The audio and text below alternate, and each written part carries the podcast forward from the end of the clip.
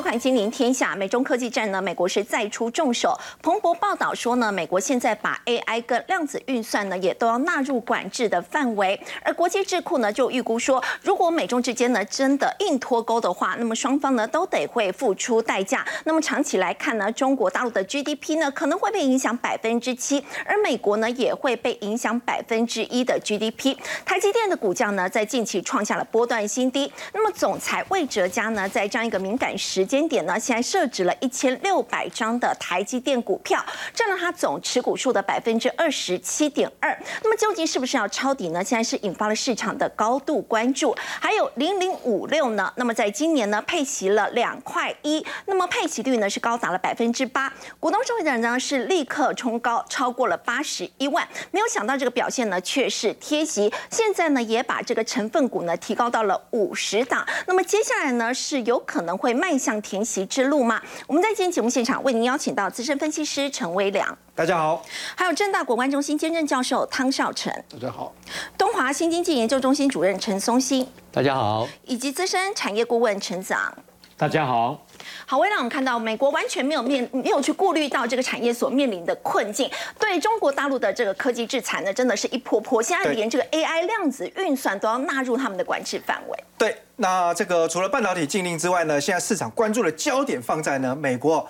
据说现在白宫政府正在研拟哦最新的针对哦量子运算跟 AI 的禁令。那相关的细节跟办法呢，目前其实呢拜登政府正在讨论当中。那其实呢，呃去去年十一月的时候啊，商务部当时就已经呢把二十七个实体呢列入了新增的出口管制清单，其中呢这二十七个里面就有包括了十二家中国的企业，而且这些企业呢。几乎都是跟所谓的量子电脑、量子运算相关的，是。所以换句话说，其实呢，美国早就巧巧的盯上了中国在量子运算这一块的发展。是。那事实上哈，说到量子电脑或量子运算，其实我相信大部分的投资朋友、观众朋友不一定清楚它是什么。为什么？因为其实它还没有真正的商业化。所以以现阶段来说呢，它并不是说，哎，美国看到了很大的商机，然后眼红，好，或者说特别紧张。那为什么会锁定量子运算呢？所以哈，我们去思考，就是美国的整个战略的想法。嗯，在整个高科技的对战过程当中，他已经是无差别的想要呢全面封堵中国。像半导体这个很明显就是呢，它在封锁的是现在的发展。是。可是如果讲到像量子运算或 AI 呢，它甚至也要限制你未来任何成长进一步发展的空间，这个可能性，我要完全的在现在就把你一口气呢掐死。所以呢，其实讲到这个量子运算哦，嗯，我们简单举例啦，因为它呢，事实上就是有非常强大的运算的速度跟能力。是。那如果呢，我们用一般的普通电脑来讲，假设呢，我们要呢，在一连串的这个数字当中，哦，去找这个所谓电话簿里面的名字。那现在电脑运算方法是一次搜寻一个号码一个号码，有吗？所以大家在运算的时候，你必须按下一个、下一个、下一个。但是如果是在电这个量子电脑里面呢，它只要一键按下，它是可以同时间处理所有的资讯，所以一次而且很快速的就能够精准搜寻。是。那如果呢？哦，如果我们讲说量子电脑呢？啊，其实它现在的运作效率在几秒钟之内能够做到的事情。就算是用超级电脑，可能也需要呢花费到几千年或甚至数百万年这样的时间，才能够呢达到一样的算力。所以等于是超级电脑要花数千年的时间去算出来的这个问题，量子电脑它可以在几秒钟就可以解决了，差这么多。对，所以其实呢，量子电脑呢，它这个算力是非常强大哈，而且呢，甚至它可以去哦破解密码。然后呢，突破一些呢所谓的一个加密的封锁，是。所以其实这个如果呢应用在一些所谓资讯或者是国防领域当中，其实它会带来很大的威胁。是。所以以目前呢整个量子运算的市场的发展情况来说，其实过去这几年它是一年比一年在成长当中，整个市场规模在放大当中。那如果按照呢研究机构的预测，从二零二二，也就是今年到二零二七年。整个市场的复合成长率是高达三十四点七 percent。一般我们在讲所谓的高科技或高成长，其实能够达到二位数以上成长率，就已经是一个很高速成长的产业。而这个产业呢，其实在高速成长的过程当中，主要就是呢，把持在美国跟中国两方。那其中呢，因为中国的成长速度又更快于美国，所以让它芒刺在背。我们如果比较哈，其实在整个 AI 运算跟这个量子运算当中哈，目前中国其实它在各个评比比较的项目当中，是如果不是已经呢超过了美国，至少它也是非常接近美国的发展成绩。那比方说呢，在研发力的这个观察来说，其实各国的研发的能量哦，一般就会用研发支出来做比较。是结果哈，我们很明显发现哦，在可以说过去的十到二十年来，每一次发生重大的金融危机的时候，美国它常常它的研发支出就会缩减。哦，可是反了中国哈，它是不断的在增做增加，包含就是在呃这个两千年网络泡沫或零八年金融海啸的时候，所以导致呢现在中国它的整个研发支出已经其实慢慢非这个跟中呃美国之间的差距一直在拉近当中。是。那另外呢，以超级运算的这个电脑来看的话，中国在二零一六年就已经正式超越美国，成为全球第一。也就是呢，画面中看到的这一条黑色的线，就是在二零一六年这个地方。那它正式超越美国，而且在二零二零年呢，达到了这个差距是最大的一刻。黑色这条线是中国大陆，黄色是美国。那这两年当然稍微有点收敛哈，不过目前看起来呢，中国也是已经还是保有这个领先的地位。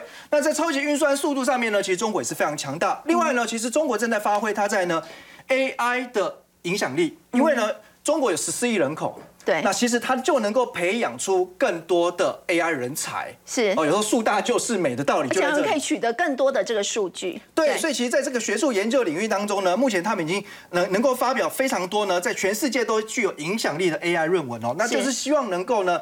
在全世界的 AI 领域，它能够拔得头筹，好，所以我们看到在这一波的一个呃禁令当中，哈，其实它不仅是打的是现在哦，甚至都已经呢牵涉到也许是下一个世代的战争了。嗯，好，我们刚刚看到这是来自于在彭博的这个。整理报道。那么现在中国大陆呢，就是他们的这个科技管制呢，其实是越来越多，其实就是很担心中国大陆在 AI 这一块呢，真的会超越他们。对，那除此之外哈，这个两强之间的竞争哦，最近也悄悄的转移到了元宇宙。是，呃，一般讲到元宇宙，我相信哦。大家直觉联想到就是呢，以前的脸书现在叫 Meta，哦，那没错。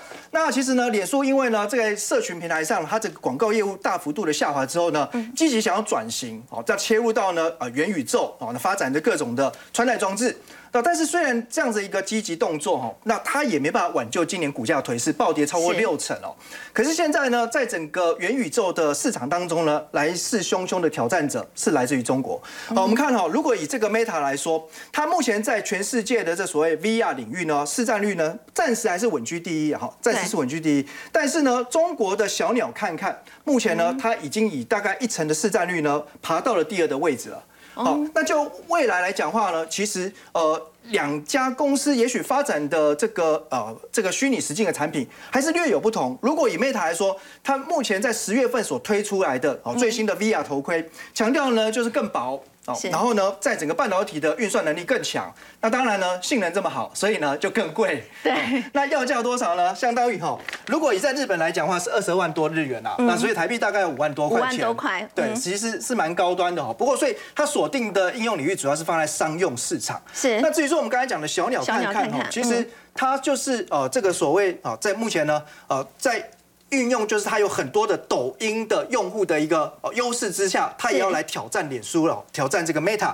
那它所推出的一个产品呢，相对来看哦，其实在日本的价格只要四万多，所以折合台币呢，对，这个其实万元有找了，几千块钱就相对就很便宜，所以比较能够呢，呃，用这样子算是比较呢，哦，中低阶的产品试一下市场水温。可是未来如果说把这个元宇宙的对决的战场放到了美国来看的话，刚才强调哈，其实这个小鸟看看哦，它就是跟这个哦抖音呢。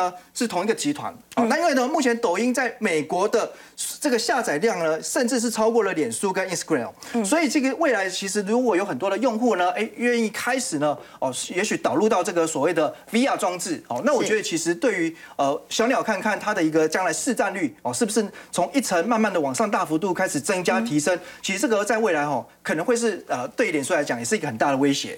好，就是中国大陆呢，其实现在面临到美国他们的制裁，那么中国大陆他们现在要走自己的路嘛，所以除了这个量子运算 AI，他们现在呢都已经有积极在发展，还有包括呢刚刚所提到的这个在虚拟实境的一个部分，他们其实呢在抖音的部分，其实他们也都是有很长足的这个进步了。不过面临这样的一个情况，我们就说接下来这个美中关系是不是真的回不去了呢？呃，的确，好看这一这一连串的所谓的禁令的动作，再加上呢，包含习近平在二十大上面的回应等等哦，我想其实因为呢，美国这一次打中国有点真的像是往死里打哦，那是全面性无差别的呃封锁哦，所以我觉得在这种状况之下呢，哦，中国也会。硬起来哦，势必就是呢全面性的回应哦。那这个呃两国之间哦，现在其实就是在一种所谓的一个新冷战的关系哦。那这个是呢，中国外交部副部长所讲的哦。大家都强调就是说呢，其实现在等于说美国的一个势力哦，它就是呢，好像对中国呢，好拼命的用霸权来做霸凌。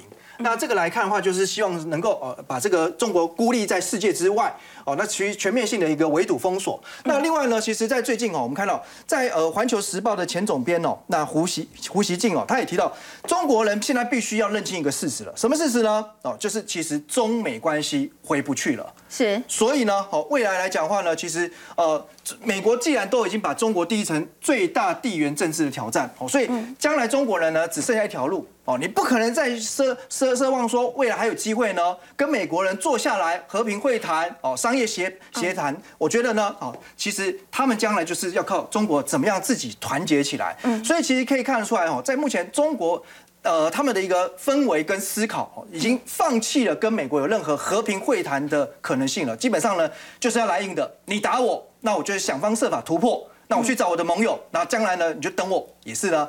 回击等着出拳哦，所以我觉得其实未来在这种啊中美对峙的紧张关系之下，其实这个可能会让整个世界不管是说经贸哦，或者说产业的秩序哦，势必会有一番重新洗牌。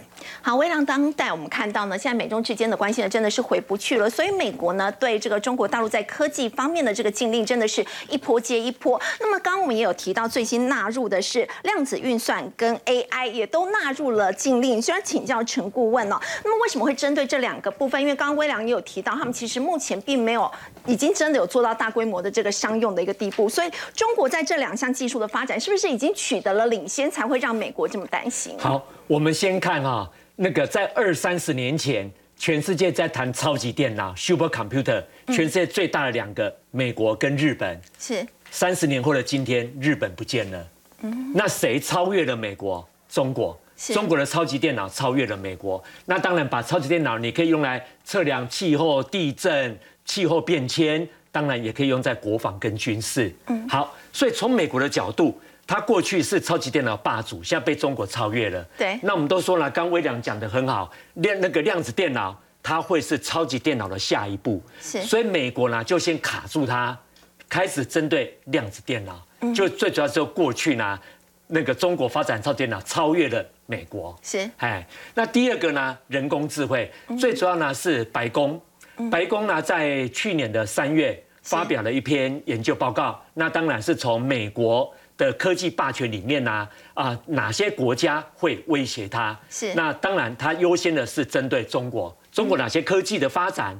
除了刚刚讲的量子通讯以外，下一个就是人工智慧。嗯，好，刚微良也讲了。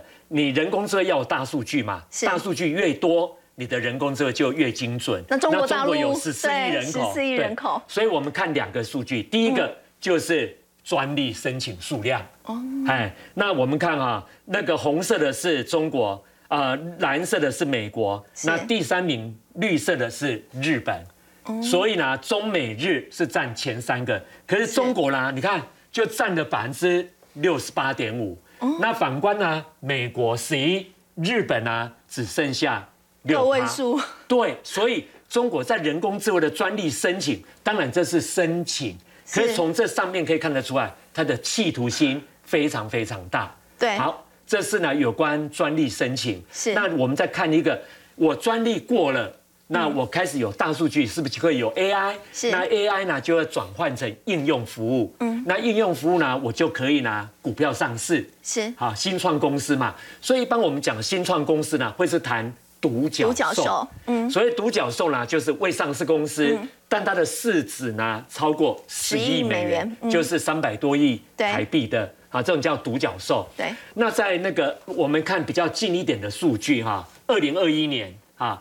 二零二一年呢，全世界的独角兽呢，大概是有五百多家。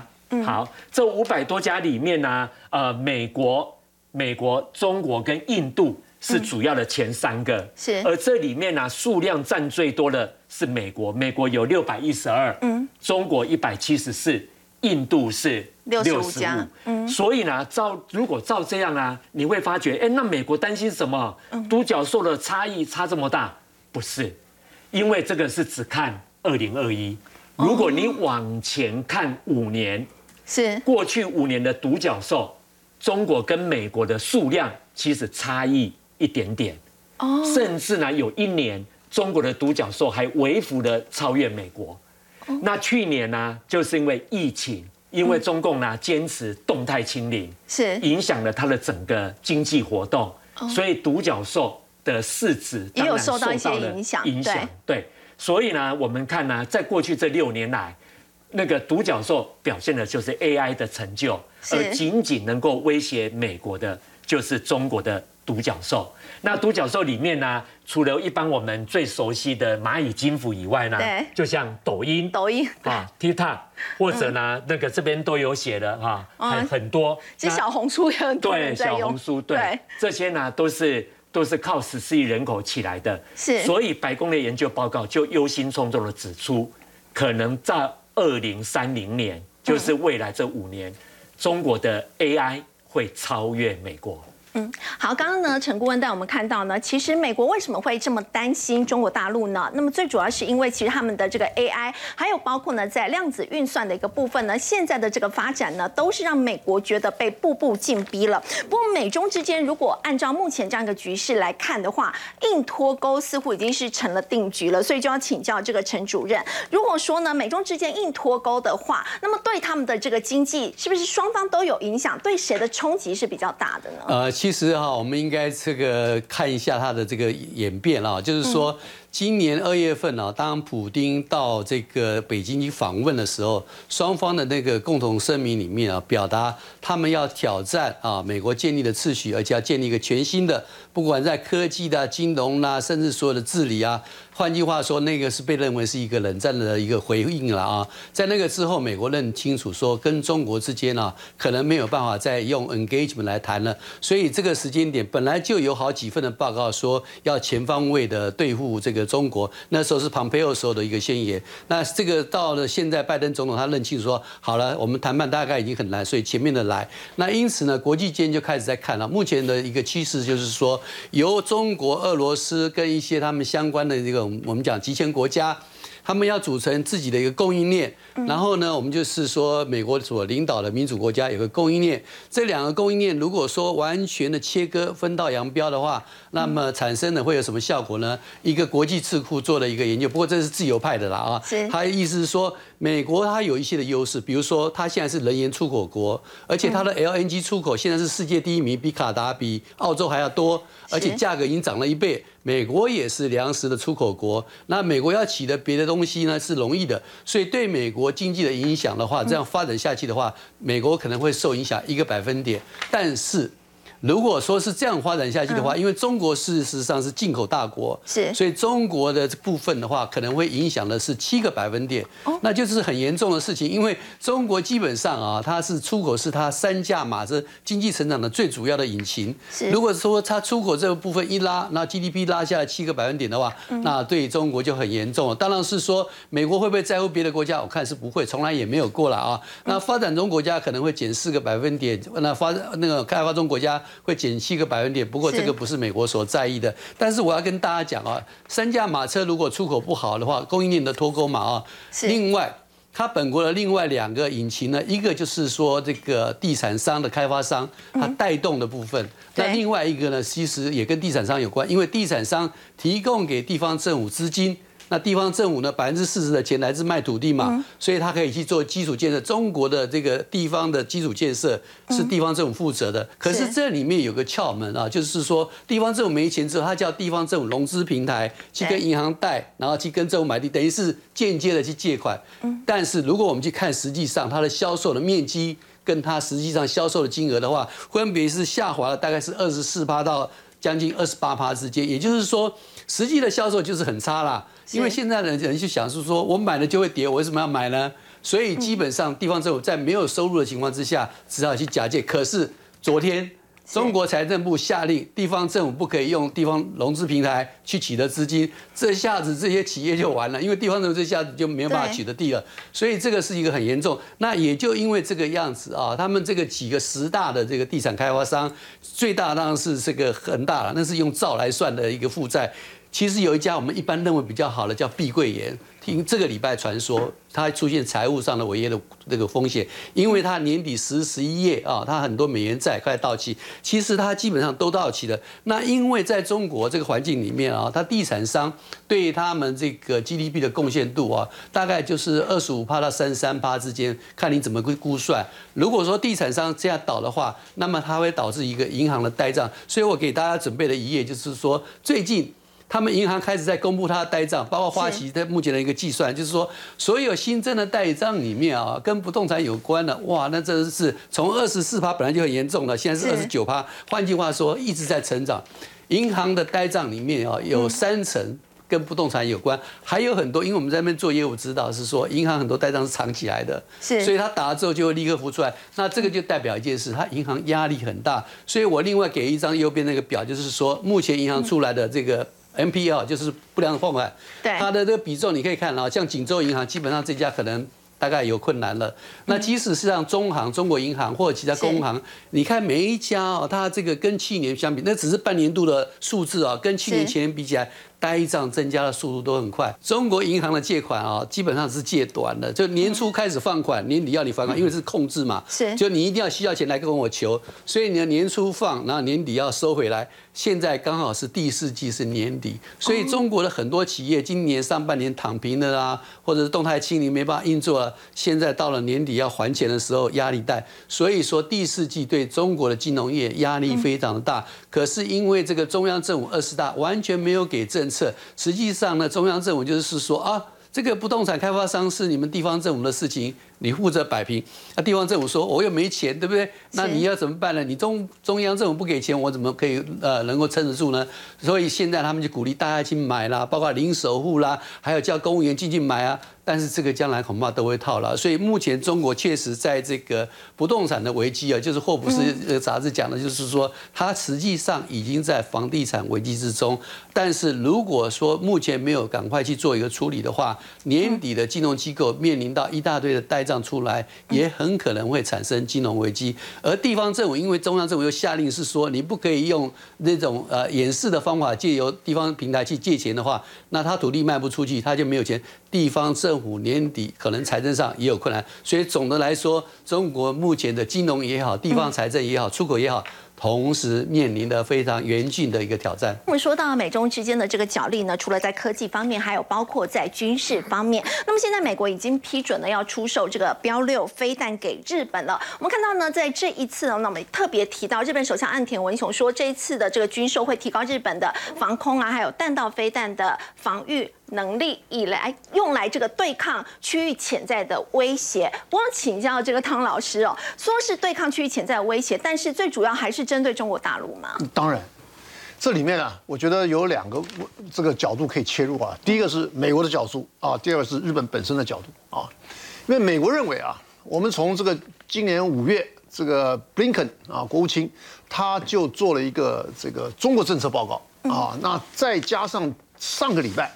美国政府呢又推出了它的这个所谓的安全报告啊，那这两个报告呢，其实它的内容呢，都是针对中国大陆，是啊，针对中国大陆，而且它是说在各个层面，你的经济啦、你的科技啦、你的这个还有这个国防啦等等等等，就是各方面的这种对美国的这个可能造成的威胁，都是。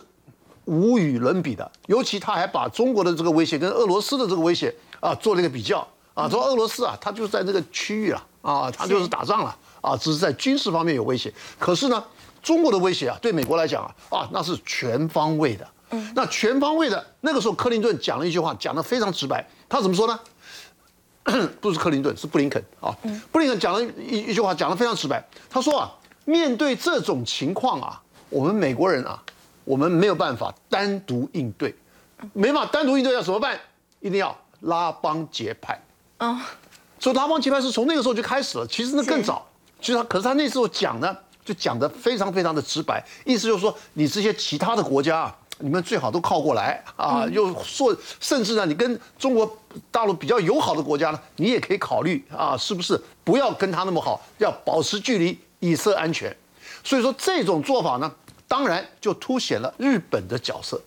日本在战后啊，就是受到美国的啊，这个可以说是到目前为止还是军事占领，有三万五千这个美国的士兵啊，驻扎在这个日本的这个各个不同的基地里面。那所以说，日本本身啊，它的这个军事的这个力量啊，当然一方面他觉得说啊，既然你美国你要来呃这个保护我，那保护我的话，那我自己就在国防这一块，那我就可以省下很多的经费了。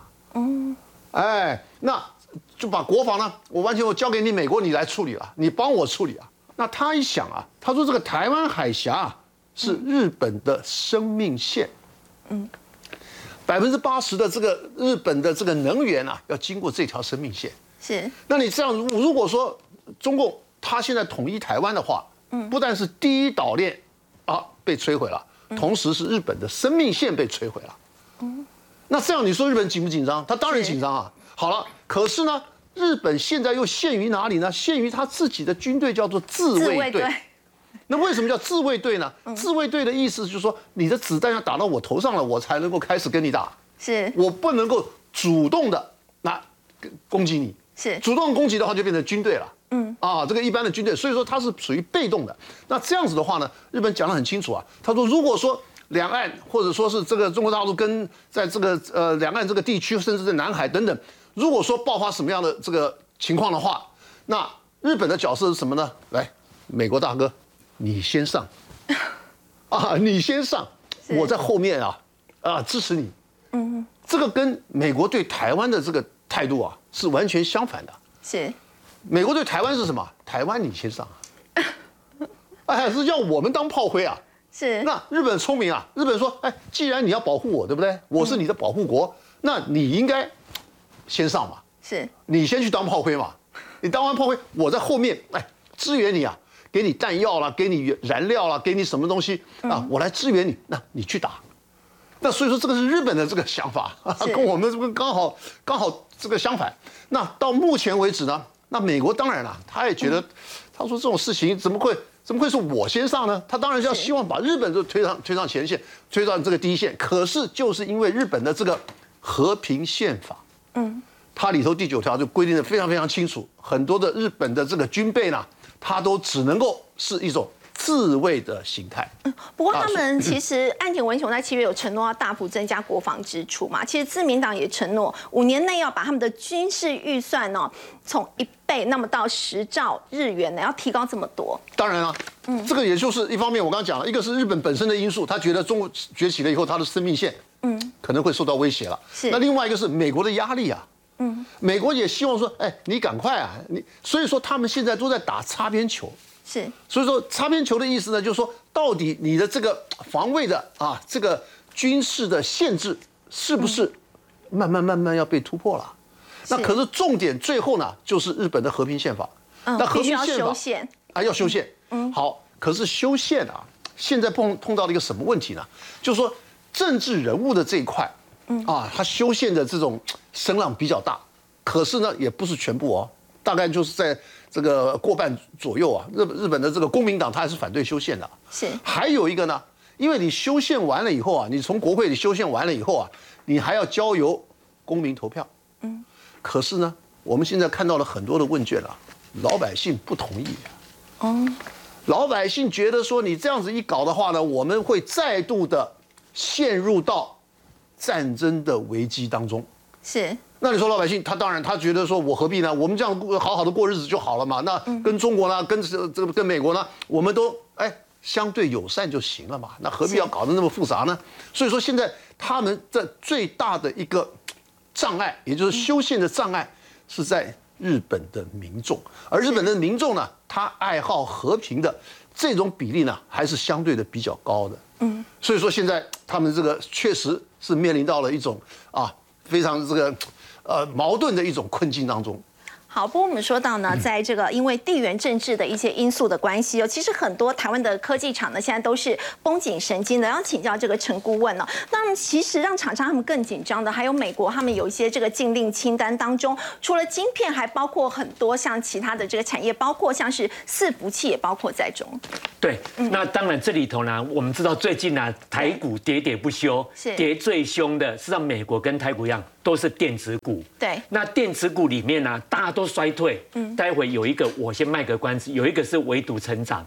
首先我们看大家很关心的，像那个笔记型电脑，嗯，笔记型电脑呢，过去呢是高度成长哈，像那个啊笔记型电脑呢，成长了，呃，这个是是在那个平板。啊，笔记电脑成长了二十四，二十四点二十四点三，对，都在两成以上。可是今年却衰退两成，是明年也衰退。好，那当然呢，如果像桌上型电脑跟平板，嗯，哎，它未来这四年也都是衰退的。嗯，好，所以关键呢，就是笔记本电脑、桌上电脑、平板，对，这三大呢消费性电子产品，从今年跟明年。都是大型衰退，对。可是这里头呢，却有一个是正的成长。过去五年是成长的，是未来五年也是成长的。我们看是什么呢？答案就是刚讲的伺服器哈。为什么哈？为什么是伺服器？大家会看哈。伺服器呢，这是那个二零二二二，在以前呢，每年大概都是成长四趴，对，是不是很稳定？嗯。那未来五年呢？每年也能够成长五趴，是好。那为什么会这么稳定呢？到底是谁有这么大的伺服器的需求？答案是这里头最热门的。当然，伺服器呢可以用在很多地方，工业用啊，甚至呢那个那个呃游戏竞赛啊。对。其中带动它成长的是云端，云端伺服器。云端伺服器。那云端伺服器主要是用在哪里呢？我们看啊，好，下一页。云端是将来，答案就是资料中心。嗯，资料中心好，我们看啊，那个资料中心呢，为什么在这段期间有这么突发性的改变？哈，最主要就是二零二零年五一月二十三号，武汉呢爆发肺炎疫情，整个封城嘛。从二零二一二二，全世界呢两年半都深受疫情的影响。对，但是疫情却改变了你我的生活习惯跟消费行为。所以呢，麦肯锡也讲。疫情呢，让数位经济提前了十年到来。嗯，好，那这种远端、这种云端，是不是需要资料中心？对，好，那我们看哦，过去资料中心大概每一年呢都是多盖五十座。嗯，好，很平稳的，每年就增加五十座。以二零二零年为基准，你看啊，就增加了一百座。哎，增加幅度一直扩大。座，对，一百。五十座也是一百多座，是对，最主要就是因为疫情让数位经济提前了十年到来。好，那刚刚呢也很多教授，包含微良都有提到美中科技战。对，美中科技战呢主要是在半导体嘛，半导体呢那个美国卡住中国的脖子。对，好，那我们看呢，我们现在发觉到美中科技战呢已经从半导体嗯走到了云端服务。嗯，为什么呢？是谁在盖资料中心？答案就是这些云端服务厂商。嗯，按照 IDC 发布了去年云端服务厂商第一大的是美国的亚马逊，它的云端服务叫 AWS。嗯，第二名是美国微软，微软它叫 Azure。第三名哎，中国的阿里巴巴是叫阿里云。是。第四名是 Google，它叫 GCP。第五名 IBM。所以你会发觉第六名。华为云、腾讯云、中国电信的天翼云，你有没有发觉这十大云端服务厂商？是，您看一下有没有 除了美中以外，有没有第三个国家的？真的没有，没有，是美国就是中国大陆。对，所以呢，你会发觉未来我们在云端世界，嗯，也只有两个选择，就是美国跟中国。连在云端都要选边站，都要选边站。所以从美国的角度，最刚就像我刚刚讲那个那个量子。运算是还有 AI，从美国的角度，未来云端服务谁最能够威胁它？当然是中国的云端服务。好，那美国呢，到处在盖 data center，是中国也在盖。中国用的政策叫什么？东数西算，东边的数据拿到西边去算。是好，那那个那当然了，这个就会带动全世界呢资料中心的发展。所以我们预计呢，资料中心每年是成长十七八。嗯，但是。云端服务呢？刚讲这些云端服务每年更是倍数成长三十四趴。好，刚刚呢，陈顾问带我们看到是在云端伺服器这一块的这个商机，不过接下来呢，可能也会成为这个美中之间的一个角力。不过美中之间的这个科技战呢，也影响到了台积电，台积电的股价呢，在最近创了这个波段的新低。那么总裁魏哲嘉呢，现在却设值了一千六百张的这个股票，那么市场也在高度关注，这到底是不是想要抄底呢？我们先休息一下，稍后回来。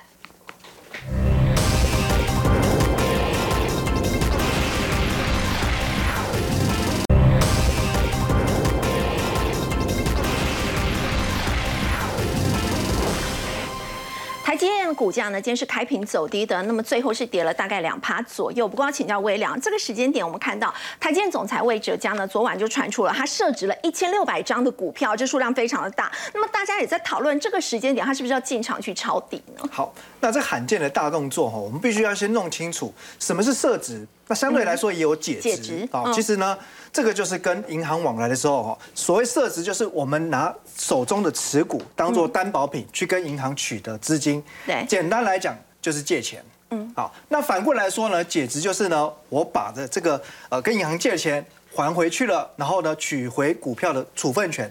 要注意哦，这边讲到是取得处分权，嗯处分权所有权一直都是呢持股者的。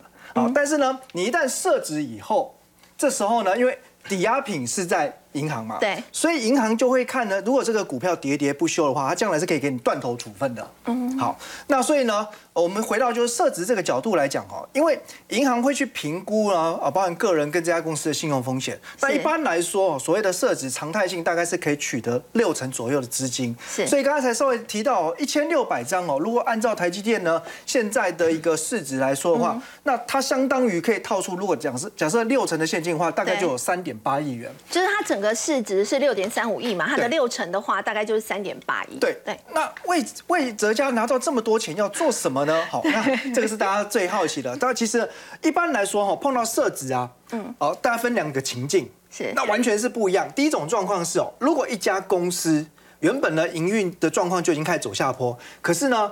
最了解公司营运内幕的大股东，他认为未来还没有呢浮现最坏的状况，也就是股价可能还会再破底。那这个时候呢，他去借钱出来，就是要套出现金。嗯，当然很多投资朋友会纳闷说，那为什么他不是呢卖股票？因为呢，你只要一卖股票，全市场都在看。嗯，因为大股东卖股票要事前声浪。对，但如果呢，你说是去银行做质押的话，哈，除非是像魏哲家啦。哦，这个全市场都拿放大镜去看着他一举一动，不然你说哈，除了魏哲家，还有谁现在在市场上质押？我跟大家讲很多，可是你通通都不知道，因为你哦你不会去注意这些人跟这些公司。而且他就是这一次，其实他九月底也有一次，只是这一次一千六百张是真的很多。对，好，那所以我觉得还有第二个情境，嗯，就是说有可能反而是他认为说呢，如果我股价真的很委屈了。那现在其实主管机关也呼吁啊，希望公司库藏股，希望大股东你自掏腰包加码。所以有没有可能他要进场抄底加码呢？我认为这个可能性是存在，而且是相对高的。哦，因为我刚才讲了，全台湾投资人都在看着他的一举一动，不只是是这样，外资也在注意。是所以我觉得他套出这些现金，不太可能是因为说担心股价续跌，我觉得反而是应该是跌到了一个可口价。哦，那基本上因为他们去买。大股东的立场一定是站在站在长期啦，哦，不见得是说马上一周一个月止跌。是那当然，他有没有真的会进场抄底加码？我觉得大家也不用预设立场，说哦，你想要买的比他更早，下礼拜一开盘就去买，不用这样子哦。基本上是这样。如果大股东真的有去买的话，他也要事后申报。所以在下个月十一月份的时候，假如他真的有进场，会公告出来。对那那个时候我觉得，呃，或许你就可以参考，如果真的有这个动作的话，你再来逢低布局跟单就可以了。嗯那至于说解值吼，那反过来讲，我们刚才讲，其实关键是是可以取回处分权哦。对所以有的时候如果股价是在高档的时候。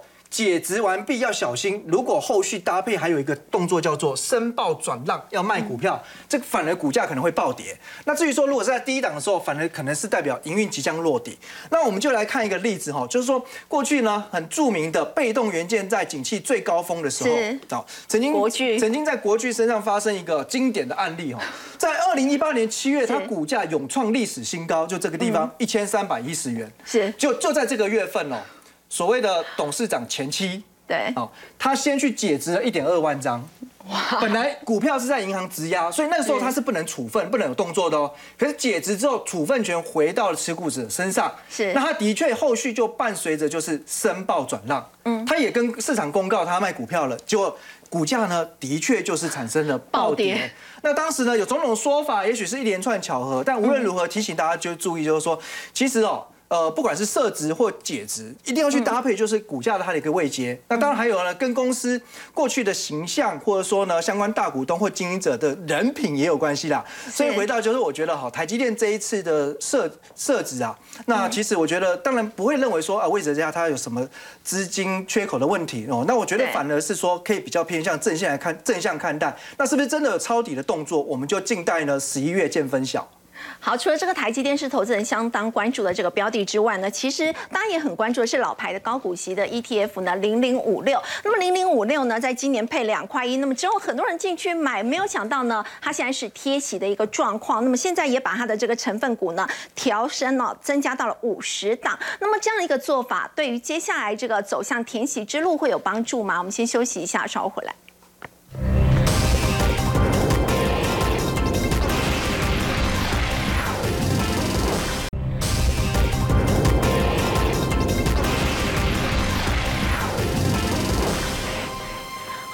老牌 ETF 呢，零零五六呢，在今年配两块一，那么股息的这个配息率呢是达到了这个八趴之后，很多人呢都进去买。不过要请教芷娟哦，它现在呢是一个贴息的一个状况。如果说我们在操作这样的一个 ETF，有什么要特别关注的地方？好，一开始想要先问问看电视前的大家，你是那个八十万人分之一吗？因为毕竟他现在已经受益人人数已经有超过八十万人了。对那礼拜三的时候，他配了二点一元，然后那一天、因为来因为股价做了一个修正之后，来到了二零二零年以来相对低点哦，所以那一天真的很多人进去买。他那天成交了十八万张，是当天台股的第一名成交量的股票，也是他自己有史以来。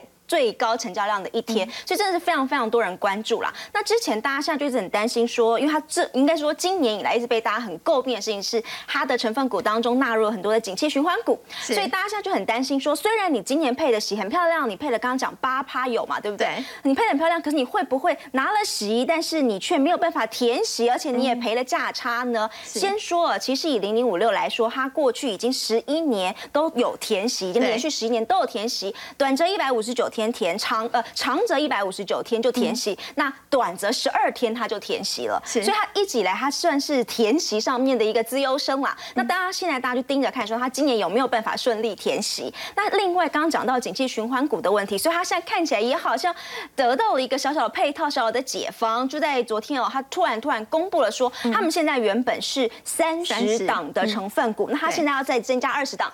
对所以以后要变成五十档的成分股。那这样的好处是什么呢？好处当然啊，它会让它的股票会变得稍微稳一点。为什么？因为你看哦，它原本单一个股票的权重大概是是三点三趴，那现在会降到了只剩下两趴。那很简单啊，如果你有一些比较起伏比较大的那些股票，现在它它的影响程度就会变小。没有错，所以它大家会认为说这样的增加这个二十档是有助于稳定啊它自己的股价的一个走势。另外，它也分散，这更分散了，它把它的持股池从这个九大扩大到十五大，更分散一点。所以，对于如果你说是这八十万人的人来说的话，没错，他的的确确应该是说可以让五六看起来能不能够再稳定一些些。好，这个投呃这个统计还蛮有趣的哦、是法人他们在说。这三个应该都是国民 ETF，零零五零、零零五六、零零八七八，那大概都是哪些人、哪些样貌的人在投资呢？有趣喽，零零五零哦，它其实法人，尤其是外资法人占了百分之五十以上。外资在外资在买，然后都是法人在买，然后另外有一部分的是年呃，应该是说大部分另外的五十趴才是我们一般的你我不过它也比较贵啊。啊，对，但是他认为是说这是其实适合累积财富当中的这些年轻人。那另外呢，呃，五六的话就散户占大多数，可是中是间它是中高龄者买比较多。很简单，因为你每年你没有了就是固定的收入来源，你必须要有现金配给你。那这个五六他们调查当中发现，其实中高龄者比较多，50岁五十岁以上。好，再来零零八七八同样也是会配息给你，但是在调查当中，小资族对它的喜好度比较高一些些，这也很好理解。因为对它挂牌那时候才十五块、十几块嘛，那 那时候五六已经二十三十块那个时候，所以当然了，它的入手门槛比较低一点，所以当然年轻人的状况就比较多。好了，讲了这个三大的国民 ETF 之后，当然就会问啦，那那我现在到底应该要怎么选呢？或是我到底适合谁？还是说为了要证明我是年轻人，我就一定要先去买 八七八，要不然会被归类为老人呢？其实倒也不必啦，其实大家其实你先先问问看你自己，你到底是哪一种风险偏好的人。因为刚刚讲了，其实以今年台股大盘大概跌二十五趴来说的话，五零它其实你今年到目前为止大概是跌了二十八趴，它其实是比五就是大盘还要跌的还要来的凶的，因为它的电子股为为多嘛，所以如果今天你能够承受这个风险程度比较高的人，五零或许可以。那同样的，刚刚讲大盘二十五趴，以八七八来说，大概跌了十四趴。是那五六其实今年跌稍微多一点，大概是二十二呃左右，但还是比大盘来的少一些。所以同样的，如果今天你是一个心脏这个没有办法承受这么多风险、承受度比较低的人，或许你可以从这个高股息，因为它有一个股息在做一个支撑保护当中来做个选取。所以第一个，你可以先问问看你的风险编号，再来你可以问问看你自己的投资目标到底是什么。零零五零，它其实在二零零三年的时候就上市，那它到现在，其实它的股价一开始才三十几块，中间最高收到了一百五十几块，它其实就是一个资本的一个成长，所以它其实它是一个累积财富非常好用的一个指数型的一个工具。是。但如果你说我就是有一个固定现金流要的话，如果以五六来说，它二零零七年的时候上市到现在十五年，它的股价也不过就从二十最高来到三十六块左右，那个。那幅度是差很多，所以再来就是问问你自己啦，你投资目标你到底要领息，还是要来累累积积资产？嗯就问问看大家了。是好，刚刚子娟带我们看到的是在零零五零、零零五六，那么这些呢，这个高股息的 ETF 的一个操作方式。不过我们说到，在爆量出息之后，接下来零零五六到底要怎么样来操作呢？如果现在被套在里面的话，到底该怎么办？我们先休息一下，稍后回来。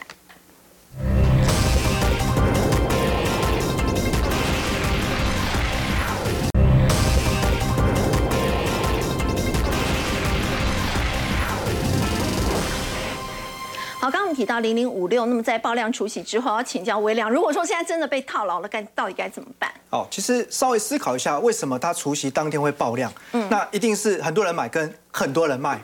对，哦，所以代表就是说呢，买进的人一定是认为价格便宜，那看到了殖利率的优点。哦不过卖出的人呢，会不会就是担心，至少在短时间或未来一段时间，还有可能在破低或贴息的风险哦？但我觉得其实 ETF 大家常说是懒人投资术啦，不过我们可以呢。懒的当中呢，要 smart 一点哦，就是我我们稍微用一点心哦，就去了解一下它的相关的产业持股是什么。那我这边带来就是说，零零五六它的核心产业跟核心持股，其中哦，比如说像 PCNB 当中，像广达、人保、华硕等等，都是它主要持股。那基本上呢，从最近的一些 PC 产业大佬的看法里面就提到，PC 这一波的景气修正、库存去化，应该会在明年第二季左右落底哦，所以可能在未来的一到两季当中呢，产业跟股价还是有一定的压力。所以还是往下掉的。对，那面板来说的话，报价已经止稳了，所以我觉得面板的状况算是已经回到比较健康的一个打底打底阶段。那半导体部分其实也是预计可能是是在明年的年度中间附近才会看到呢整个景气落底哦。所以目前来说，主要成分股包含像联发科、联电、金源电、超风等等。那货柜航运哦，这大概就是现在大家特别关注的哦。那我想其实运价呢，在今年的旺季已经明显不旺。那对第一季通常是一年当中最淡的一季，所以看起来运价持续往下，那对长隆、阳明也还是会有压力哦。那钢铁目前大概也是整理，那水泥的部分还是供过于求，所以从主要持股的景气面向来说，我觉得股价当然的确短时间还有可能续跌。那如果你是做定期定额，现在零零五六已经跌破十年线，那我反而建议你可以增加你的扣款金额。哦，但是如果你想要单笔抄底的朋友，我觉得呢，因为短时间还会有修正压力存在，可以再稍微多等一下。那如果说是定期定额的话，其实就